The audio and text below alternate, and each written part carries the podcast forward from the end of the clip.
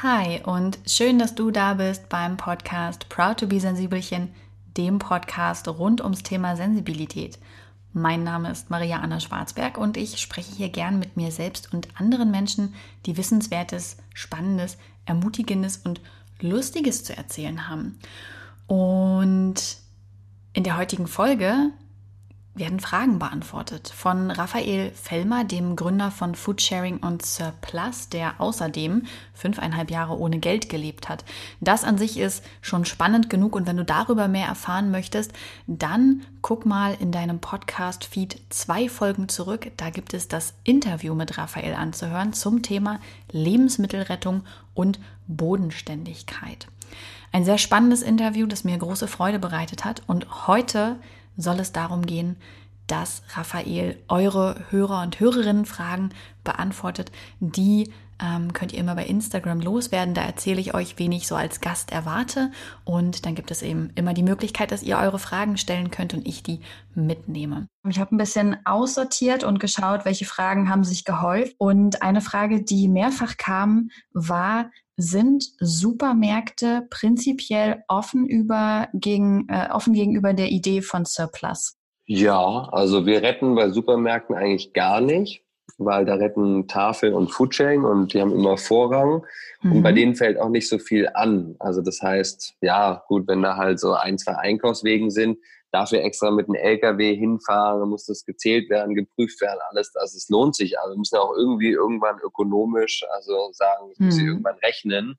Und deswegen, ja, gibt's nicht so viel. Die anderen haben Vorrang, äh, machen wir eigentlich gar nicht. Und was wir aber machen, wir kooperieren quasi mit Handelsketten und retten dort dann beim Zentrallager oder so, was die Tafel da nicht nehmen. Und das funktioniert schon. Und ich glaube aber auch, dass die Supermärkte letztendlich will ja niemand was wegschmeißen. Wenn es aber halt sich wirtschaftlich lohnt, wenn man sagt, gut, bevor ich das zähle und umetikettiere und so, ist es manchmal günstiger, einfach das wegzuschmeißen und abzubuchen, egal ob man es dann noch verschenkt an die Mitarbeiter oder an Kunden oder eben an eine Organisation. Aber wir, ja, wir retten ja prinzipiell mehr wirklich vor den Supermärkten und glaube auch, dass wir die Supermärkte hoffentlich irgendwann dazu bekommen, so wie vegan, Bio und Fairtrade ja auch in den Mainstream-Supermärkten, Discountern sogar angekommen ist, dass gerettet wirklich äh, in den nächsten zehn Jahren sich zu dem entwickelt, was halt ähm, ja Bio, Fairtrade, vegan mittlerweile ist, dass das eben in allen Supermärkten Standard ist und jeder Mensch da in Deutschland und in anderen Ländern Zugriff drauf hat, weil eben ja 10 bis 50 Prozent schon auf dem Acker liegen gelassen werden an Obst, Gemüse und so, weil es eben nicht die richtige Größe, Form, Norm hat. Und diese Sachen, dass man die dann entweder direkt als Obst und Gemüse, aber auch als verarbeitetes Produkt so dann in den Kreislauf wieder reinbekommt. Ja, und ähm, was mir dazu auch einfiel, ich war letztens hier mal wieder im Supermarkt und da habe ich zum Beispiel gesehen, dass in der Obst- und Gemüseabteilung sogar ähm, Obst und Gemüse lag. Das wurde auch deklariert als äh, ist, ist krumm und, und nicht normgerecht und gibt es dadurch günstiger. Und da habe ich gedacht, oh, es tut sich was. Das ist gut, dass es das ja zumindest schon mal gibt und es zumindest schon mal als Auswahl angeboten wird. Volle Kanne, also das glaube ich auch. Und das mit dem günstiger, das kann sein und das äh, kann man machen, aber eigentlich ähm, sind sowieso die Lebensmittel viel zu billig in Deutschland. Also wir verkaufen mhm. jetzt ja auch noch günstiger sogar. Wir kaufen sie ja auch günstiger ein und das wollen wir auch weitergeben an den Kunden. 40 Prozent Preisersparnis im Schnitt. Aber eigentlich geht es darum, dass Lebensmittel in Deutschland zu günstig sind. Und wir müssen eigentlich daher auch dann die, die Kosten, wie die Lebensmittel, so wie ein Flug, der ist auch zu billig. Ähm, aber was da eigentlich an Schaden entsteht ähm, bei den Lebensmitteln, das ist nicht eingepreist, plus eben dass es meistens halt ja alles so super große Landwirte sind mit Pestiziden und ähm, ja eben so ein bisschen nicht so schön der Natur entsprechend wirtschaften. Und deswegen glaube ich, ist auch in Ordnung, dass in Zukunft, das wollen wir auch machen, dass man den Bauern eigentlich noch mehr zahlt und am besten eben ähm, Bio ohne Pestizide. Kurze Frage von meiner Seite kommt da doch nochmal. Was meinst du, wie lässt sich das umsetzen? Ich finde auch, Lebensmittel sind in Deutschland auf jeden Fall zu also sind wahnsinnig günstig. Das merke ich immer wieder, wenn wir irgendwie unterwegs sind. Wir waren jetzt dieses Jahr in der Schweiz und das war natürlich dann so ein Hardcore-Hammer, der kam. Aber ähm, was meinst du, wie kann man das gut umsetzen, dass man trotzdem, also damit dann Lebensmittel nicht nur sehr reichen Bevölkerungsschichten zugänglich macht, sondern durch die Bank weg alle Menschen sich weiterhin gesund ernähren können oder dann überhaupt gesund ernähren können? Ja, also ich glaube, ähm, ist ja die Frage, was ist billig oder also erstmal grundsätzlich alles natürlich relativ preiswert im Verhältnis zur Schweiz oder anderen Ländern in Europa. Da ist Deutschland schon extrem preiswert, weil das auch so ein krasser Kampf ist hier, ähm, was die Preise anbelangt. Und ja, alle und Aldi kommen von hier und Lidl und wir haben schon ganz die ganze Welt damit zugespammt und ich glaube, ähm, dass es zum einen auch um eine, ja, ist ja so, heute zahlen die Leute auch schon mehr für Bio freiwillig und wenn man dann irgendwie auch noch sagt, gut, ähm, also du brauchst natürlich Proteine und du brauchst Nüsse und du brauchst ja verschiedene Dinge, um gesund dich zu ernähren, dass die quasi auch steuerlich kann man dir auch günstig halten, aber äh, Fleisch zum Beispiel ist nicht wirklich sinnvoll in der normalen Ernährung, plus dass das eben 80, 90 Prozent der Proteine, die du dann am Ende isst, die gehen da verloren auf dem Weg ähm, der Mastung und so. Und dass man da auch eigentlich letztendlich das einpreisen müsste, so ein bisschen, ja, was ist der Schaden? Und beim Obst und Gemüse und Reis, also ganz viel Standarddinge, die haben ja auch nicht so einen großen ähm, ja, ökologischen Schaden, den sie anrichten. Und deswegen da zu sagen, ja gut, saisonal, regional, da kann man schon sehr günstig auch ähm, wirklich Lebensmittel essen. Und Bio kostet auch nicht die Welt. Wenn ich aber ein Bio-Steak will, klar, das kostet dann halt mindestens fünf oder zehnmal mehr, also ein richtig gutes. Und das ist ja dann vielleicht auch was, was man sich dann ab und zu gönnt, wenn man sagt, so wie ein Sonntagsbraten, dass man halt sagt, gut, ich mache das halt ein paar Mal im Jahr, gönne ich mir so ein teures Lebensmittel und dass mhm. sich das die Superreichen natürlich können sich das jeden Tag leisten machen sie aber auch nicht. Und ähm, ich glaube, das ist ein schwieriges Thema, weil ja auch ja Grundversorgung, alle sollen immer was haben. Das muss natürlich immer gewährleistet werden. Trotzdem kann es aber auch nicht ein Argument sein, dass wir sagen, deswegen gibt es keine Preisänderungspolitik. Äh, und da muss man ja darauf achten, dass man den Menschen natürlich den Zugang noch gewährt, äh, auch zu günstigen Lebensmitteln.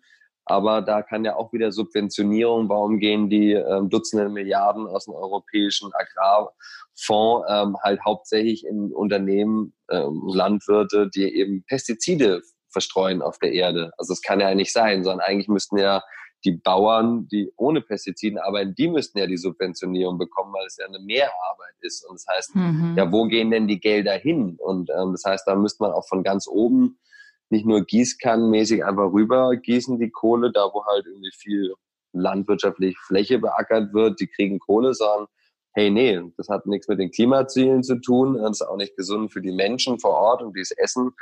Ähm, dann besteuert man das eben anders. Dafür sind ja auch Steuern da, um Dinge umzusteuern. Und deswegen liegt da, glaube ich, auch die Verantwortung der Politik, auch ein bisschen noch mehr zu tun. Okay. Eine spannende Frage, die kam, war, die Lebensmittel werden ja von euch eben auch abgekauft. Unterstützt man so indirekt den Konsum beziehungsweise die Herstellung von den Gütern, die eben sowieso schon im Überfluss existieren? Nee, also wir bezahlen im Schnitt wirklich sehr wenig. Das heißt, das ist äh, nie ein Geldargument oder so. Also das heißt, wenn jemand, weiß nicht, eine Euro kostet eine Flasche im Supermarkt, ähm, dann haben die vielleicht, weiß nicht, 30, ähm, 40 Prozent Marge, also haben das irgendwie für 60, 70 Cent oder so ähm, gekauft äh, oder produzieren lassen. Und das heißt, äh, wir bezahlen im Cent-Bereich dafür. Das ist zwar wirtschaftlich, lohnt sich es immer noch mehr als wegzuschmeißen, weil für die Entsorgung müssen wir es bezahlen. Aber das sind wirklich ähm, ja so kleine Beträge, dass das jetzt keiner irgendwie sagt, er ist jetzt ein neues Businessmodell und ihr unterstützt damit nicht noch ähm, XY-Firma. Und wenn man sagt, gut, man möchte ja auch nur Bioprodukte haben oder so, dann kann man ja auch sagen, gut, dann kaufen wir bei uns Bio ein. Haben wir auch ganz viel, wollen da aber nicht dogmatisch sein. Und man kann aber wirklich nicht sagen, dass die Firmen ähm, ja davon noch was haben. Das ist ja auch noch ein Aufwand. Die müssen ja, ja, entsorgen ist ja quasi immer einfacher. Aber eben, ja, einen kleinen Preisvorteil haben sie, aber ich glaube, das wäre jetzt kein Argument, um zu sagen, ich äh, rette nicht mehr bei Surplus, weil die zahlen ja an irgendwelche Firmen Gelder. Ähm, das sind wirklich so kleine ähm, Centbeiträge, dass die, ja, die vernachlässigbar. Mhm. Und was äh, ich auch noch spannend fand, in dem Zusammenhang kam auch die Frage, könnt ihr eigentlich die Hersteller mit ins Boot holen, um langfristig bedarfsgerechter zu produzieren? Jein. Also natürlich zum einen muss man da auch wieder sagen, ähm, das wäre natürlich schön, wenn wir bedarfsgerecht immer alles produzieren würden, aber es ist halt einfach, wenn ich sage, ich bringe ein Produkt auf den Markt, ähm, dann produziere ich halt nicht so wie ein Bäcker jeden Tag, der weiß ungefähr, ah, am Freitag habe ich immer 20 Prozent mehr Kunden und dann produziert er halt ein bisschen mehr, sondern musst du halt erstmal sagen, ich produziere 10, 20, 100.000 oder eine Million Produkte. Und dann ähm, versuche ich die loszuwerden. Und dann passiert es halt aus, verschiedenen Gründen auch dazu, dass es manchmal nicht alle losgeworden sind. Und dann ähm, ja, versuchen die das noch irgendwie günstiger abzuverkaufen, so an ihre normalen Kanäle, aber das funktioniert halt ähm, oft nicht. Und wir sind ja dann da quasi so der letzte Rettungsanker, wenn Tafel ähm, eben sagt, es nehmen sie nicht, dann ähm, kommen wir noch ins Spiel. Und das entsorgen ja leider auch immer noch die meisten Leute, äh, Firmen, ihre Lebensmittel und kooperieren eben nicht mit Tafel, Foodsharing oder Surplus ähm, gegen die Verschwendung. Und da ja, also da würde ich eher sagen, dass wir zumindest so ein Umdenken anregen können. Okay, äh, wenn irgendein Unternehmen da mit uns kooperiert, dann machen die anderen Unternehmen, die in der gleichen Branche sind, so wie Rewe angefangen hat, irgendwie kein Plastik mehr, um die Bio-Gurke zu machen. Und schwupps hatten das alle anderen auch auf einmal nachgemacht. Mhm. Und dass mhm. wir so eher, die pushen sich gegenseitig. Und wenn halt irgendein großer Konzern was macht, ähm, was nachhaltig ist und was in der Gesellschaft gut ankommt, dann ziehen die anderen hinterher. Und ähm, so, deswegen haben wir auch schon 600 Partner, weil die sich gegenseitig quasi pushen. Und vorher war es eher so, das ist, man schämt sich dafür, dass man Lebensmittel wegschmeißt und spricht nicht darüber. Und wir haben jetzt ja eher gesagt, ey, ähm, ist ganz normal, da wo gehobelt fallen halt auch Späne. Aber jetzt kümmert euch darum, dass ihr da euren Dreck wieder, ähm, also Dreck, mhm. ähm, das, was da halt übrig bleibt, ähm, dass ihr das wieder in den Kreislauf ähm, bringt und dafür sorgt, verantwortungsvoll mit diesen Ressourcen, die da drin stecken, Energie, Wasser, menschliche Arbeitskraft etc., wertzuschätzen und zurückzutragen. Und im zweiten Schritt werden wir auch neben dem Franchise nächsten Jahr ähm, auch mit eigenen Produkten vermehrt durchstarten. Das heißt, dass wir dann so wie Vegans, die mittlerweile nicht nur Läden haben in Berlin, sondern wirklich auch in ganz Deutschland in den Supermärkten zu kaufen sind, dass wir mit unserer eigenen äh, Brand die Möglichkeit allen Menschen in Deutschland geben, äh, in ihren Supermärkten mitzuretten und dadurch natürlich aber auch dieses gesamte Feld Lebensmittel, die gerettet sind, zu etablieren. Und da werden dann andere Firmen oder auch die Supermarktkette, die werden darauf aufspringen und selber solche Linien starten. Das ist so mehr unser Ansatz, da quasi zum einen Stachel zu sein, zu pieksen und zum anderen auch Inspiration zu sein und die Hände offen zu halten und zu sagen, hey, lass uns mal gemeinsam die Welt fixen und ähm, ja, tu Gutes und sprich darüber. Das kann man privat so machen, sollte man aber auch als Unternehmen so machen. Sprecht dann mit euren Freunden und Freundinnen oder so. Die, die Klimademos, die gehen weiter und da brauchen wir einfach auch das Zeichen von allen und da muss man nicht sagen, hey, wir sind ja noch nicht perfekt. Ja, also wenn nur Leute, die perfekt sind, zu Fridays for Future gehen können oder überhaupt die Welt verbessern können, dann schaffen wir das nicht mehr, sondern wir sind alle nicht perfekt, aber wir können uns bemühen und jeder fängt halt woanders an und Schritt für Schritt, peu à peu, können wir die Welt enkeltauglicher gestalten. Ja, sehe ich auch so. Ähm, sehe ich wirklich ganz genauso. Es hilft gar nicht, wenn äh, einige wenige es schaffen, Zero Waste zu sein, ja, und quasi ja. Null zu erreichen. Äh, lieber ganz, ganz, ganz, ganz viele, die, die schon weniger haben äh, und, und damit ist mehr gemacht. Das äh, führt auch zur nächsten Frage. Da geht es nämlich um das Thema Plastikvermeidung. Und ähm, da kam die Frage, ob es demnächst eine Zero- oder Low-Waste-Box gibt, ähm, dass man quasi auch nochmal das ist, ne, also es ist so dieses, ähm, ich rette Lebensmittel, ja, aber gleichzeitig ist ja vieles einfach in Plastik verpackt. Äh, was kannst du dazu sagen? Ja, erstmal, ja, wir hatten da auch schon mal äh, sowas, ist aber erstens gar nicht so einfach, weil natürlich wir retten ja einfach nur das, was da ist. Und ich ernähre mich seit zehn Jahren vegan.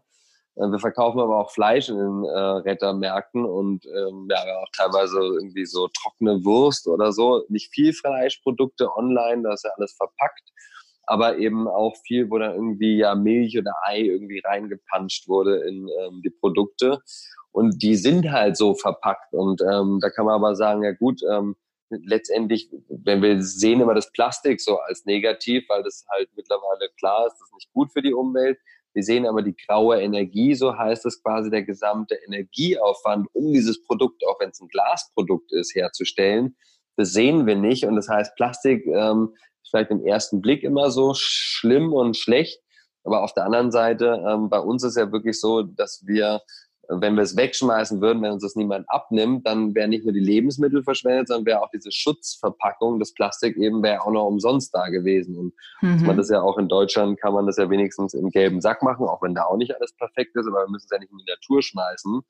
Und ähm, ja, in Zukunft werden wir auf jeden Fall, wir haben jetzt schon unverpackt angefangen in den Rettermärkten. Das wird auch sehr gut angenommen. Haben auch viele Retterausrüstungsprodukte, die eben so plastikfrei ähm, von Seifen zu Zahnpasta und also andere Geschichten, die es da gibt. Das ähm, läuft immer besser. Das sind auch Produkte, die wir wirklich hinzukaufen, weil wir gesagt haben, die Leute wollen einen ökologischen Lebensstil und wir wollen es denen auch möglichst bequem machen, dass sie das online oder offline bei uns eben dann auch ähm, finden und ihr Leben wirklich umgestalten können. Und ich glaube, das ist auch der Schlüssel zum Erfolg für eine nachhaltige Welt, dass wir das den Menschen so einfach wie möglich machen. Und ein Ökobankkonto oder Ökostrom zu beziehen, das sind eben keine komplizierten Sachen mehr, sondern das geht. Und so sollte das auch mit Lebensmittel retten, quasi ähm, wie ganz normal Lebensmittel sollte es möglich sein. Das heißt, ja, man darf Plastik nicht so als das krasse, böse ähm, Superthema sehen, sondern eigentlich ja lieber ein paar Produkte vielleicht mit Plastik kaufen, aber generell mehr pflanzlich oder regional und so.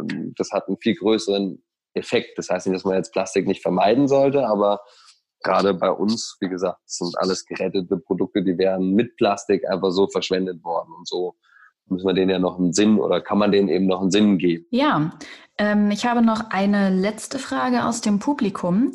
Und zwar geht es darum, wie sicher ist es, dass die Sachen, die abgelaufen sind, äh, noch genießbar sind? Und wie finde ich ganz einfach heraus, welche Dinge noch genießbar sind. Woran kann ich das festmachen? Ja, stell dir vor, jemand hat da noch keine Berührungspunkte. Denk an meinen Mann. Wie ja. findet der heraus, ob jetzt die Sachen, die er bekommen hat und die abgelaufen sind, ob die noch äh, genießbar sind? Ja, super spannende Frage. Ähm, seit fast 40 Jahren gibt es das Mindesthaltbarkeitsdatum jetzt in Deutschland und man sieht auch, umso jünger die Menschen werden, umso verschwenderischer leben sie ähm, generell. Ähm, aber vor allem auch mit Lebensmitteln. Wir hatten nie Hunger, immer Überfluss, alles ist immer am Start von Lebensmitteln. Und wir haben keinen Bezug mehr zu den Lebensmitteln. Und was wir versuchen mit Surplus, den Menschen da wirklich Mut zu geben und zu sagen, ja, schau dir das Mindesthaltbarkeitsdatum vielleicht an. Aber das hat nie etwas damit zu tun, dass an diesem Tag das Produkt schlecht wird. Also wirklich nie. Das ist ja der Unterschied zu dem Verbrauchsdatum. Zu verbrauchen bis ist eine harte Deadline. Danach darf man sich verkaufen, sollte man auch nicht mehr essen. Aber mindestens haltbar bis, so wie dieses Mindesthaltbarkeitsdatum eben schon sagt, ist mindestens. Und da garantiert der Hersteller Farbe, Geruch, ähm, Geschmack, äh, ja, Geschmack, ähm, Äußeres, äh, aber auch Nährwerte und natürlich auch die Genießbarkeit. Aber die es fällt nie an diesem Tag an, weil die Hersteller alle dicke Pufferzeiten draufpacken, bevor überhaupt sich irgendwas an dem Produkt ändert. Und wie kann man das erkennen? Also erstmal bei Produkten, die man im Kühlschrank hat, die vielleicht einfach ja eine Kühlkette haben, ähm, da muss man natürlich darauf achten, dass die auch eingehalten wird. Also kann auch sein, dass dir dein Joghurt schon vor dem Ende der Mindesthaltbarkeitsdatum schlecht wird, wenn du ihn halt nicht so wie es draufsteht gekühlt gelagert hast. Also richtig, so wie es draufsteht, lagern ist wichtig. Und dann kann aber ein Joghurt auch Monate nach dem Ablauf vom MAD noch bestens konsumiert werden. Wie stellt man das fest? Das ist das Gleiche auch mit anderen Produkten, die im Kühlschrank sind und die auch verpackt sind äh, und nicht im Kühlschrank lagern. Das heißt, man schaut sich das Produkt an, ähm, guckt erstmal, aha, sieht gut aus, ist nicht aufgebläht, ähm, klasse, dann mache ich es auf, dann rieche ich dran. Man hört zum Beispiel bei diesen ganzen Aufstrichen, die es gibt, oder ja, viele Flaschen, die halt so einen Deckel haben, da macht es ja auch diesen Plöpp. Mhm. Das ist so ein, ähm, ja, ein Zeichen, dass man sich eigentlich sehr gut merken kann, dass man, ah, ich bin noch gut. Weil wenn davor schon irgendwas passiert wäre mit dem Produkt, dann wäre das schon gar nicht mehr da, der Plöpp, weil da wäre irgendwie Sauerstoff ausgedrungen, weil sich halt irgendwelche Gase entwickelt haben. So, das ist ja erstmal der generelle, einfache Check. Dann mache ich es auf und dann äh, dieser Riechcheck ist eben auch schon, ja, wir, wir können das halt, wir können unsere Sinne, unsere Nase da einsetzen und die sagt uns dann schon, uff, oh nee, das riecht schon gar nicht gut, dann musst du es gar nicht erst probieren. Und wenn aber auch der Seh- und Riechtest perfekt ist, dann kann ich halt immer noch sagen, gut, äh, jetzt probiere ich einfach mal und gehe mit einem Löffel ran und ähm, nehme das mal einfach mehr so auf die Zunge rauf. Und dann spüre ich oder schmeckt es eben sofort, boah, nee, geht gar nicht. Ähm, und das ist aber auch in der Regel schon bei dem Sehen und Riechen da fallen schon mal die meisten Sachen einfach raus. Ähm, und wenn du das dann noch probierst, davon, da passiert auch nichts. Also kannst du wieder ausspucken, das bisschen, was du im Mund genommen hast zum Probieren. Ähm, und dann, ja, dann kann man wirklich sehr einfach, und so machen wir das auch bei Surplus. Also die Millionen Produkte, die wir wieder in den Kreislauf gebracht haben, da haben wir nicht jedes Mal einen Laborbesuch gemacht. Ein paar Produkten, okay, die irgendwie ausgefallen waren und wir in größeren Chargen hatten, also ganz viele von. Aber in der Regel ist das einfach nur eine sensorische Prüfung. Und das wollen wir auch den Menschen so vermitteln. Das kannst du auch zu Hause machen, also jeder von uns. Sehr schön. Dann bin ich mit meinen Fragen und denen der Hörer und Hörerin am Ende angekommen. Und ähm, Raphael, ich danke dir sehr für deine Zeit und für das Wissen, das du geteilt hast und deine Erfahrung. Es war für mich in jedem Fall ein super spannendes Interview. Ganz, ganz lieben Dank dir, Maria. Und ja, mach weiter so. Ganz viel Freude. Grüß deinen Mann und euch da draußen auch. Ähm, ja, weiterhin ganz viel rocken und auf euer Herz hören. Gemeinsam schaffen wir das. Wir hoffen, wir konnten all eure Fragen beantworten. Wenn ihr doch noch mehr zu dem Thema wissen wollt, dann könnt ihr natürlich immer gern auch an Surplus schreiben. Ihr könnt euch bei mir umsehen. Auf Instagram gibt es das Highlight Lebensmittelrettung, das sich nur mit diesem Thema beschäftigt. Ihr könnt die Podcast-Folgen des Monats hören und ähm, ansonsten auch mir gerne noch einmal schreiben. Ich hoffe, wir konnten euch gut informieren, umfassend informieren und dass ihr trotzdem die Zeit gefunden habt für unsere kurzen und knackigen Podcast-Folgen und das nicht zu viel war. Ich verabschiede mich im September von euch und im Oktober kehre ich wieder mit dem neuen Thema. Worum es gehen wird, da könnt ihr gespannt drauf sein. In der nächsten Woche gibt es eine Einzelfolge mit mir allein und ich erzähle euch, worum es in diesem Monat gehen wird. Bis dahin habt einen sehr schönen Tag oder Abend